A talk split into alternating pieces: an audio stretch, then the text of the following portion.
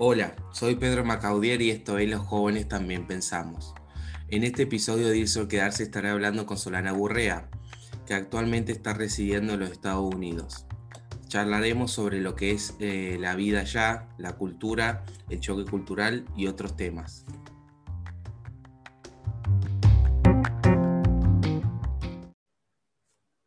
Buenas, eh, muchísimas gracias por estar acá, Solana. ¿Cómo andás? ¿Todo bien? Hola Pedro, bien, ¿cómo estás vos? Gracias por la invitación. No, no, el honor es mío, es muy lindo em, que esté acá para contar tu experiencia de lo que es eh, vivir en Estados Unidos. No sé si querés empezar eh, describiendo brevemente quién sos y, qué haces. Bueno, hola a todos, mi nombre es Solana, tengo 22 años y vivo en San José, Estados Unidos, en California.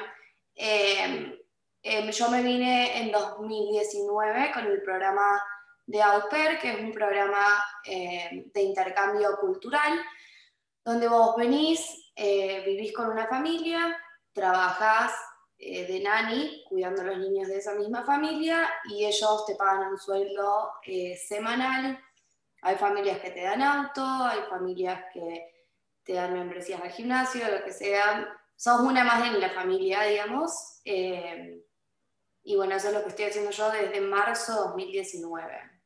Qué lindo. que ya hace un año y, siete, ocho meses que estoy acá. Qué lindo, qué lindo. Y mm, cuando iniciaste todo este proceso, ¿por qué elegiste Estados Unidos? Te soy sincera porque era el único lugar donde tenían el programa y yo sabía que me quería ir eh, de Argentina, que me quería ir a recorrer el mundo y que quería viajar y que quería cambiar y hacer algo que, me gusta. Eh, pero bueno, todos los programas que yo había buscado eran muy caros, hasta que en Instagram me apareció em, una publicidad de este programa de au pair y me puse a investigar todo y era muy barato. Y yo dije, no puede ser. Y seguí investigando y era así de barato eh, y el único lugar donde estaba el programa era acá en Estados Unidos. Eh, entonces dije, bueno, ya fue. Yo, ignorante a mil de Estados Unidos, imagínate que cuando dije me voy a ir a vivir a Estados Unidos, dije me quiero mudar a California o a San Francisco. Y para los que no saben, como yo no sabía, San Francisco está en California. Eh, súper, súper ignorante. Entonces me vine y fue todo un mundo nuevo, pero nunca, nunca había pensado en venir a vivir a Estados Unidos. Ni siquiera visitar. Ah, eh, algo que quería retomar de lo que dijiste eh, sacando eso de que por lo visto no, nos espían mucho Google y todas las compañías, es impresionante, viste, uno como empieza a buscar eh, cómo ayudan los, avisos estos publicitarios, porque me ha pasado que yo he hecho un montón de cosas eh, gracias a estos anuncios, viste, que aparecen gracias a la búsqueda que uno hace. sí, totalmente. y ¿Cómo fue este proceso cuando llegaste? ¿Tuviste algún choque cultural? ¿Cómo, cómo te aceptó la familia? No sé si tenés algo que quieras contar. Bueno, lo copado que tiene la empresa con la que me vine es que nosotros tenemos un training school en Nueva York. O sea, yo viajé el 4 de marzo, el día de mi cumpleaños, volé a Nueva York, estuve cinco días en Nueva York, que la empresa era todo pago y la empresa nos capacitaba para el viernes volar con nuestras familias. Entonces yo volé a Nueva York, de ahí, me acostumbré a todo el cambio de horario, a levantarse temprano, a cenar a las 6 de la tarde, a acostarse a las 10 de la noche, y después volé a California. Lo, el choque más grande fue eh, lo poco demostrativo que son, digamos, yo cuando llegué le quise dar un abrazo a mi hijo dad, por ejemplo, y, y él como, wow, como aguanta ahí. Eh, como que son, no, no, son como el argentino que llegás y a donde sea que llegás, te un beso, un abrazo y hola, ¿cómo estás? ¿Entendés? Eh, primero que yo no hablaba el idioma espectacularmente, eh, entonces también era como medio incómodo. Y después otra cosa, no sé, por ejemplo, en Argentina nosotros almorzamos como cenamos, digamos, o sea, como almuerzos grandes, comida, comida. Acá no, se almuerza un, paquete de papitas con un sándwich o cosas súper, súper simples. La cena es a las 5, entre las 5 y las 6 de la tarde, van a dormir súper temprano, se despiertan súper temprano. Eh, creo que la rutina fue lo que más me, chocó. Sí, eh, es todo un cambio. Eh, lo, han dicho muchos, lo que han viajado a otros países. Y yo personalmente me puse a pensar que yo también tengo planeado a futuro cuando me reciba irme y yo me puse a pensar, una clase de tenis normalmente que yo hago tenis, yo capaz que hablo la mitad de la clase.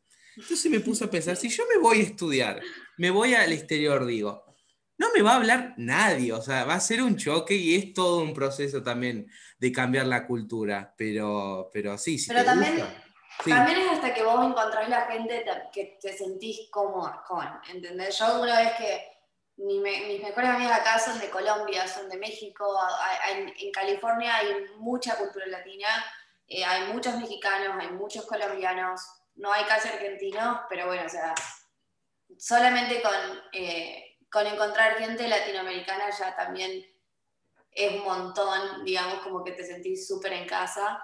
Y además, una vez que empezás a hacer amigos, eh, yo tengo un montón de amigos de Estados Unidos, bueno, mi novio, y yo ya tengo mi grupo y yo ya sí llego y les doy un abrazo un beso, eh, ¿entendés? Como que yo sí les puedo mostrar la argentinidad que tengo adentro, digamos. Y eh, justo tocando eso que dijiste, vos cuando llegaste, ¿tenías algún conocido, un familiar o alguien en la zona o, o cerca? ¿O no, cero. Ah. Cero. O sea, yo me vine, yo hice match con mi familia en agosto del 2018 y me vine en marzo del 2019. O sea que tuve un montón de tiempo para hablar con ellos, hablamos un montón, eh, para las fiestas nos mandamos mensajes de feliz Navidad, feliz Año Nuevo, o sea, yo ya había hablado bastante con ellos antes de que me viniera, entonces cuando me vine me sentía cómoda con ellos. Ah, bien, bien, bien, re lindo eso, esa experiencia. Y en el idioma, ¿qué onda? Vos me dijiste que, no, no, fuiste eh, con mucho, o, cómo te hiciste para manejar. Eh, sé que ahora eh, se te nota en el acento cuando hablas, re lindo, me encanta tu, idioma, pero no sé si me puedes contar un poco el principio. Bueno, yo cuando vine dije, ah, listo, me como el mundo, la tengo re clara, todos los años de inglés que hice con la Vero y la Juli Galaxia que me enseñó en la escuela, cuando llegué acá, nada, se, se, me, se me blanqueó la cabeza, tipo, se me puso la cabeza en negro, no sabía nada hasta la primera semana. Después de la primera semana que el oído como que se me fue acostumbrando y todo, nada, ya la retenía. Y, y ahora sí, ahora ya tengo también, eh, ¿cómo se dice? Como de tipo el dialecto, ¿verdad? Que son palabras de todos los días que no aprendes cuando aprendes en la academia, o sea, como que ya lo tengo. Sí, sí, qué lindo. Sí, el acento o las propias eh, palabras informales es re lindo aprenderlas. Eh, y, he escuchado que los, estadounidenses, o sí, los estadounidenses tienen, eh, son medio cerrados en tema del idioma, que si no le pronuncias algo bien perfecto, capaz que no te entienden. No sé si eso es algo que te pasó, te costó, digamos, no comunicarte solo con tu familia, sino, digamos, yendo a comprar o algo. La verdad, eh, bueno, yo vivo en California en California hay, como ya te expliqué, o sea, muchos latinoamericanos, entonces el tema del idioma no es algo que te va a frenar. En cada lugar tenés eh, alguien que hable español, en cada local, o sea, como que eh, en California no es algo que eh, si no hablas inglés no vas a poder comunicarte con nadie. Yo estoy segura de que sí, que hay estados en los que pasa, pero acá en California no. Pero yo sí me acuerdo, por ejemplo, al principio, porque también con todo el tema de discriminación hacia comunidades latinoamericanas y todo eso, como que vos cuando vas a un lugar, a mí no, no me daba para empezar a hablar español, porque me daba miedo de que alguien se sienta ofendido diciendo como, no sé, que me ves cara de latino porque me hablas en español, ¿entendés? Pero eso también yo sé que era algo en mi cabeza. Pero yo sí siempre, por ejemplo, mi mejor amiga Mariana, ella había estado hace un año acá ya cuando yo llegué, entonces, si íbamos a Starbucks, le decía, bueno, yo quiero esto, anda. Y la mandaba a ella primero para que ella hablara inglés eh, y yo me quedaba calladita atrás. Eh, pero no, a mí nunca se me rieron porque hablé, pronuncié mal, por ejemplo, alguna palabra. Eh, o digamos como tipo me dijeron como me miraron con cara rara. Nunca, nunca me pasó. Ah, bueno, bien. Eh, sí, era eso de, obviamente, uno obviamente no es lo mismo escuchar que vivirlo. Se viste, a veces se escucha de esos ataques xenófobos, pero bueno, depende también de la zona en la que estés y, de muchos factores, porque viste, no se puede tomar a todas las personas que sean iguales, así que sí, eh, se entiende. No, y además, yo lo que siempre digo es que no podés hablar de Estados Unidos como país si solo estuviste, si, si visitaste o viviste en solamente un estado. Estados Unidos es tan, y menos si fuiste o visitaste Miami, porque eso es directamente comunidad latina a full. Eh, Estados Unidos es tan, tan, tan diferente de, digamos, eh, dependiendo del estado o la costa, que o sea, acá directamente puedes, eh, no sé, viste cuando decís, oh, no, este es de Chile, este es uruguayo, este es argentino por la tonada. Bueno, acá en Estados Unidos puedes decir, ah, este es de California, este es de Nueva York, este es de Miami, este es de... Eh, y también con el tema de la ideología, por ejemplo, yo nunca, nunca, nunca en California sufrí discriminación de ningún tipo, nunca. Eh, pero cuando fui a Delaware, que es un estado que queda al lado de Pensilvania, cerquita de Nueva York, es el estado más chiquito de Estados Unidos, tiene el tamaño de Tucumán. la otra costa. No en la costa, es, más adentro, pero por ahí, en, la, otra costa, sí. Em, yo cuando fui ahí, eh, yo hablaba en español con mis nenes y empecé a hablar español en una plaza dos o tres personas se dieron vuelta y tipo uno era un policía. Y se dieron vuelta y me miraron raro. Fue como, ¿por qué me estás mirando así? O sea, ¿qué me mirás directamente? Eh, entonces, sí, es súper difícil hablar de, de Estados Unidos, digamos, como país si solamente visitaste o viviste en un solo estado. Sí, sí, te entiendo. Es, eh, se dice también de que Estados Unidos son 50 países diferentes, por cada uno de los estados que son distintos y muy variados. Acá capaz a menor rasgo, ya que no hay tanta densidad poblacional como eh, allá que hay, viste, muchas ciudades grandes. Eh, acá no podés comparar, digamos, eh, Levalle, nuestro pueblo, con Buenos Aires, si hablamos de temas de, cómo, cómo es las personas. Así que sí, es como, tenés razón, como vos decís. Eh, no sé si tenés algún consejo sobre el idioma, algo que quieras decirle a alguien que vaya, eh, que tenga inglés principiante y que vaya a Estados Unidos. Eh, yo me acuerdo cuando fuimos a, cuando llegué al Training School en Nueva York, el profe nos había preguntado cómo aprender el inglés. Y bueno, yo les había dicho que había hecho la academia de inglés cuando era joven, cuando era joven, cuando estaba en el cole, y que en el cole tenía inglés y que en la facu también tuve inglés. Eh, y después también les dije que había mirado muchas, muchas películas y mirarlas en inglés, con subtítulos en inglés. Eh, y me dijo, eso ayuda un montón porque fue más o menos lo que dijo toda la clase. Y él nos dijo, eso ayuda un montón, pero lo que tendrían que hacer para aprender inglés es escuchar podcasts en inglés. Porque en un podcast el, el, tipo de lenguaje que se usa es mejor, digamos, te va a servir más para el día a día que el lenguaje que se usa en una película o en, un, o en una serie. Entonces yo les recomiendo eso, que sí miren series o películas en inglés con subtítulos en inglés eh, y que escuchen podcasts que son completamente en inglés. E, esa es mi recomendación. Sí, genial. Bueno, habrá que hacer una versión en inglés ahora de este. no, pero. Me encanta. no puedo estar más de acuerdo con vos. Eh, es algo, una vivencia que pasé hace poco. Yo siempre fui muy amante del inglés de todo sentido. Empecé hace como tres o cuatro años, pero ahora eh, Michelle Obama lanzó un podcast, se llama The Michelle Obama Podcast, y lo empecé a escuchar. Y me enganché de una tal forma que cuando salgo a caminar y eso me pongo a escuchar y, estoy escuchando dos. Eh, ese de Michelle Obama, que creo que ya lo terminó, y otro que se llama Why Would You Date Me? ¿Por qué eh, te harías una cita conmigo? conmigo sí. sí. que habla de, temas así variados, pero es realmente la, la inmersión que uno hace porque pasé de, mi experiencia personal, pasé obviamente a hacer cosas tranquilas, a poder leer un libro, obviamente escuchando el podcast, y ahora puedo mirar eh, con los subtítulos en inglés, algo que no hacía, así que realmente es, es una herramienta muy linda y muy importante.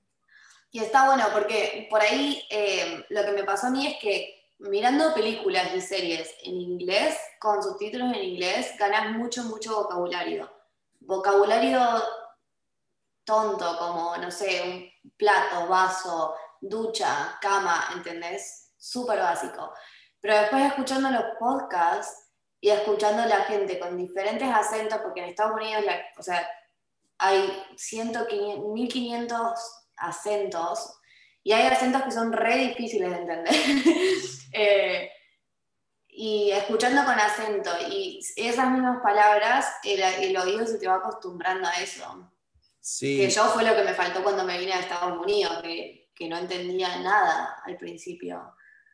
Eh, sí, los mismos hacen bromas o eso en la mayoría de películas y series que son allá, viste que dice eh, el acento neoyorquino, el acento de Texas, Texas, sí. Eh, no sé si alguna vez tuviste en contacto con el acento inglés británico. Ay, sí, y no, me, me, ahogué en un vaso de agua, no, no había forma. Sí, sí. No entiendo cómo hiciste cuando fuiste. Eh, nada, es, muy polite, es muy, muy... Em, ay, no me sale en español, polite. Em, es muy formal, pero... Ajá. no, eh, suerte de que me lancé y no tuve problemas, pero sí es complicado de entender y que tuvieron paciencia en términos de hablarme despacio, pero una experiencia que tuve fue que con la, la, mujer que me hospedaba estuve media hora tratándole de decir jam, que era, que era mermelada, o sea, estábamos los dos pronunciando juntos en la cocina como, y yo decía jam, y decía jam, no, bueno, media hora tratando de entender hasta que busqué el traductor, pero, pero muy lindo la experiencia. A mí me pasó que, bueno, yo en Argentina nosotros estudiamos el inglés británico, ¿verdad? Sí, mayoritariamente. Y después cuando me vine acá hay palabras como, por ejemplo, acá se dice fall, eh, el otoño, y el, el, británico se dice autumn. Entonces por ahí hay palabras que yo digo en inglés británico y que la gente acá me mira como diciendo, ¿qué? ¿de dónde sacaste esa palabra? Y, es como, se dice así. Y hay unas cargadas, hay cargadas, no sé si esto lo, lo sabés, las cargadas rivalidades entre el británico y el, y el yankee, porque eh, se diferencian a veces mucho por una U eh, en, color, eh, pero sí, es, es una, se puede decir rivalidad sana porque también graciosa. el tema de los acentos. Y no sé si, ah, y otra cosa que te quería preguntar sobre el estilo de vida. Como vos misma lo dijiste, fue un choque cultural, ¿te pudiste adaptar? ¿Cuál te gusta más comparado con el estilo de vida nuestro? No sé si hay algo para señalar. Em, acá son muy organizados, muy organizados. Y te lo digo que yo, que era la persona más desorganizada del mundo, cuando llegué acá em, nada, ahora me encanta, ahora me encanta, sí me costó un toque tipo, ser organizada y ser puntual porque es una súper falta de respeto llegar tarde a algún lado acá, tipo la gente se enoja, heavy. Em, son muy organizados, siempre eh, con horarios, schedules, eh, si tenés que estar acá a esta hora, tenés que estar acá a esta hora, fíjate qué vas a hacer, o sea, son respetuosos, manejar acá es un sueño, todo el mundo respeta las señales de tránsito. Siempre cuento cuando digo esto que acá manejar es re lindo, que cuando yo volví a Argentina en diciembre, yo creo que fue más el choque cultural volver a Argentina que cuando me vine para acá. Porque yo me acuerdo, estaba caminando al dentista en Córdoba, en Nueva Córdoba, y dije, ¡ay! Un cartel de pare voy a cruzar porque total el auto tiene que parar, porque acá un auto te para, si no te, te, comes una multa. El auto no paró, casi me atropellan dos veces porque cometí el error de hacerlo dos veces y de confiar en, el conductor argentino, en el conductor cordobés, no sé por qué. Eh, pero eh, es hermoso, es hermoso que todo el mundo esté organizado, que todo el mundo respete los horarios, que todo el mundo te respete. Eh, que camines tranquila como una mujer por la calle. Eh, me encanta acá. Sí, em, eso de, la tema de viabilidad es muy lindo. Yo, yo, yo también lo encontré muy interesante. Eh, nosotros nos manejamos por colectivos cuando hice el intercambio. Era impresionante ver la cantidad, todos los autos cuando cambiaban de carril en una autopista, cómo ponían el guiñe. O sea, yo veo que lo que me dejó traumado es el tema del guiñe, de la señalista del stop. No, es, impresionante. Y lo que nos pasó a mí como grupo es que nosotros hacíamos muy la, la argentino de que nos parábamos en el medio, en una vereda, y los mismos británicos dicen excuse me y se mueven, no te, obviamente no te empujan ni nada, pero son muy eh, formales para eso, o, si vas en un supermercado y eso, pero eso también es otro choque. Es muy lindo. y mm, eh, eso también, em, como, para no irme, no quiero tocar raíz del tema porque vamos a estar mucho tiempo, pero como mujer, eh, ¿te sentís mucho más segura ya? Me siento más, obviamente que tenés la zona, a ver, como en todos lados. Yo vivo, obviamente que yo no tengo plata acá, pero mi, mi host family tiene plata eh, y vivo en un barrio súper lindo, súper seguro. Eh, mis amigas viven todos en barrios seguros, mi novio vive en un barrio seguro.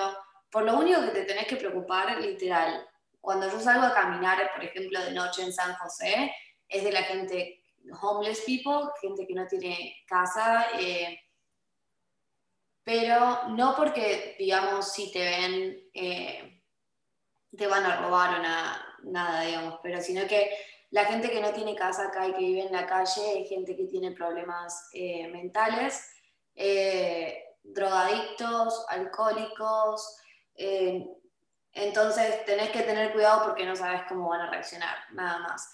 Pero sí, como mujer me siento me siento bien caminando de noche, no, me molesta. O tomándome un taxi o subiéndome al, colectivo, no, me molesta.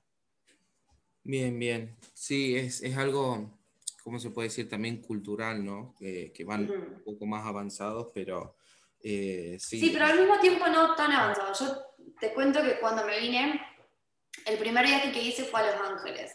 Y me quedé en un hostel y había una mujer de unos cuarenta y pico años de Minnesota, que, es un, Minnesota es un estado súper conservador, eh, Trump supporters, todo allá, todo.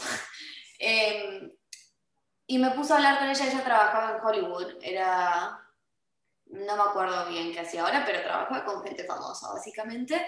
Eh, y nos pusimos a hablar un montón de todo esto, de que, ay, sí, no, que yo estoy recontenta, que me vine a Estados Unidos, y que aborto legal, y que la marihuana es legal, y que no hay discriminación contra la mujer, y que no hay discriminación contra la gente de color, y que no hay discriminación contra los latinos. Y me dice, ¿a qué Estados Unidos te pensaste que viniste? Le digo, ¿cómo?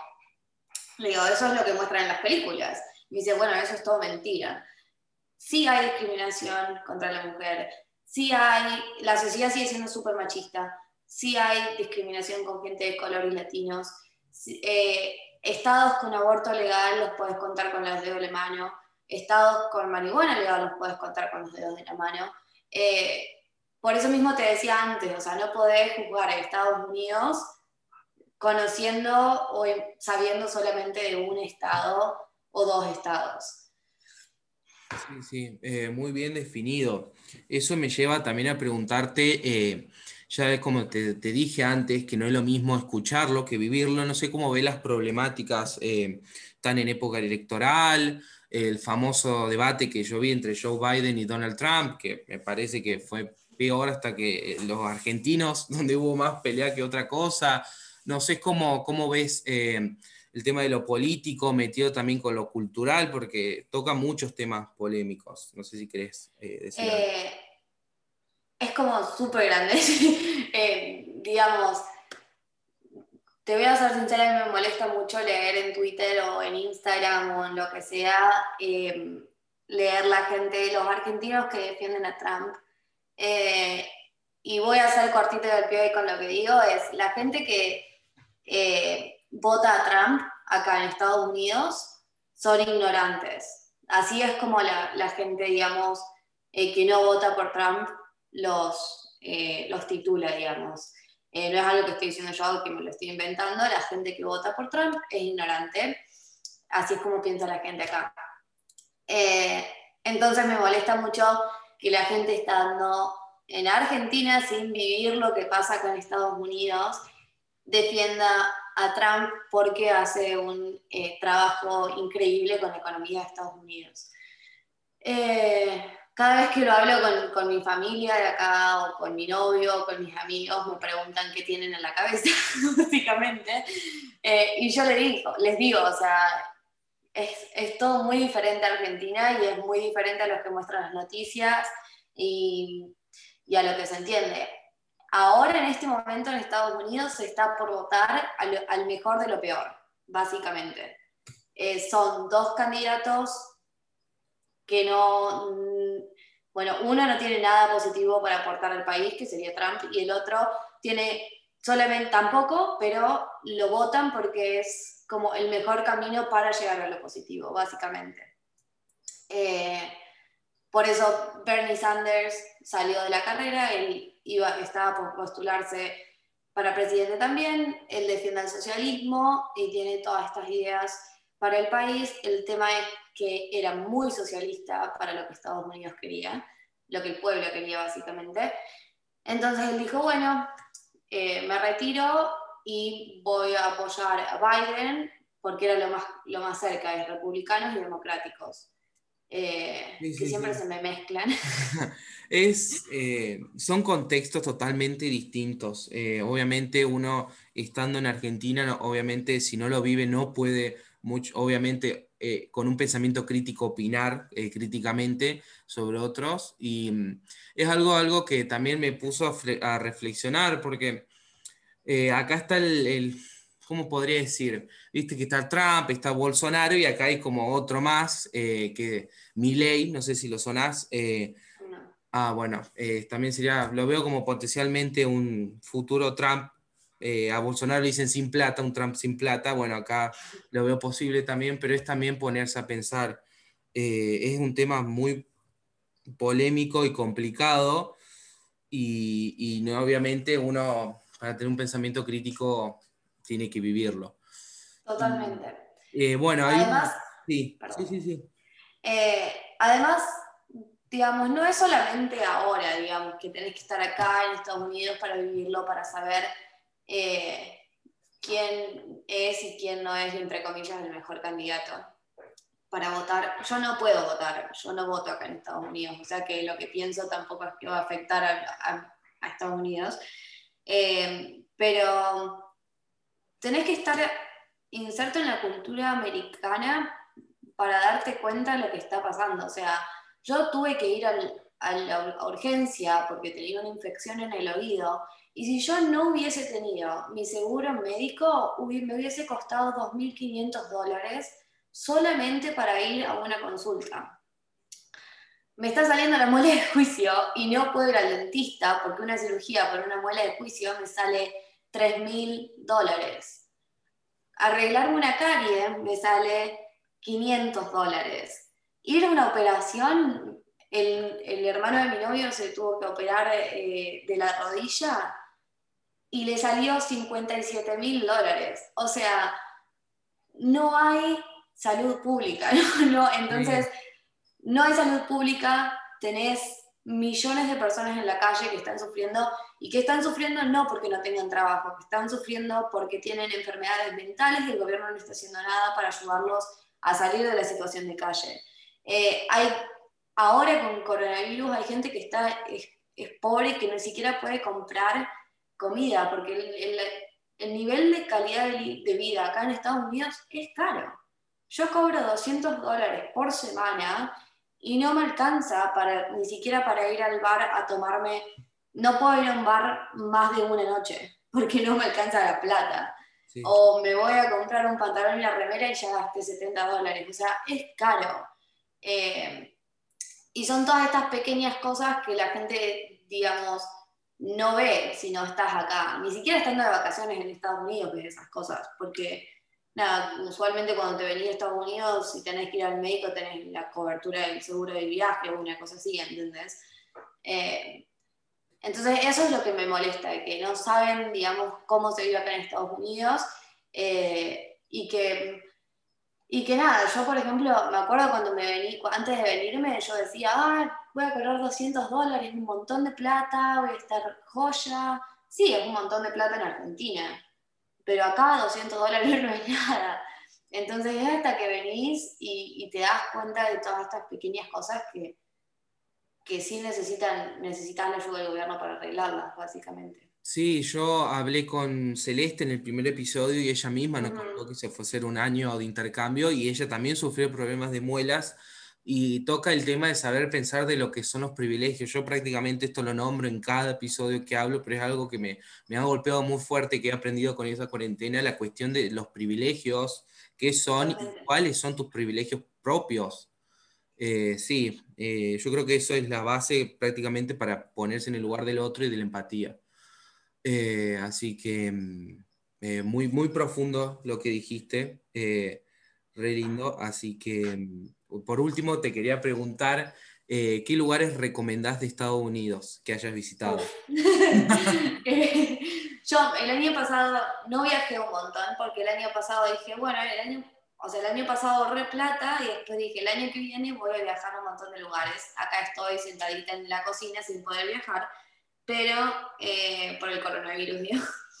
Em, mi lugar favorito en Estados Unidos, de todos los lugares que visité, fue Yosemite National Park, que los que me siguen en Instagram verán, siempre publico fotos porque estoy obsesionada. Fui dos veces, una en invierno, una en verano. Queda acá en California, en las Sierras Nevadas, y es hermoso, Yosemite National Park. Mi segundo lugar que recomiendo es eh, el lago Tajo, que también queda en las Sierras Nevadas, acá en California. Está todo como en una línea, tenés primero Tajo, abajo un par de, obviamente, un par de kilómetros, una o dos horas de distancia, dos, dos o tres horas en auto.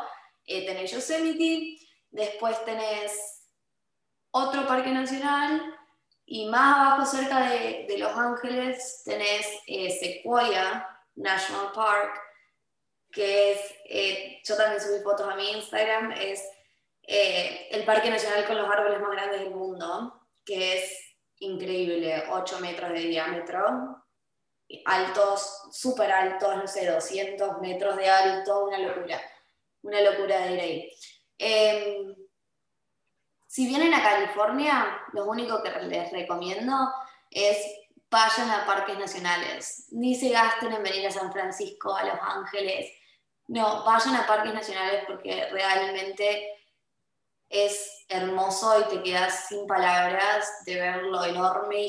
O sea, yo me sentía tan chiquita cuando estaba en esos lugares que, y eso que soy chiquita, pero sí, es increíble. Bueno, muchísimas gracias por haber participado, Sol. Te mando un beso muy grande. Gracias a vos, Pedro.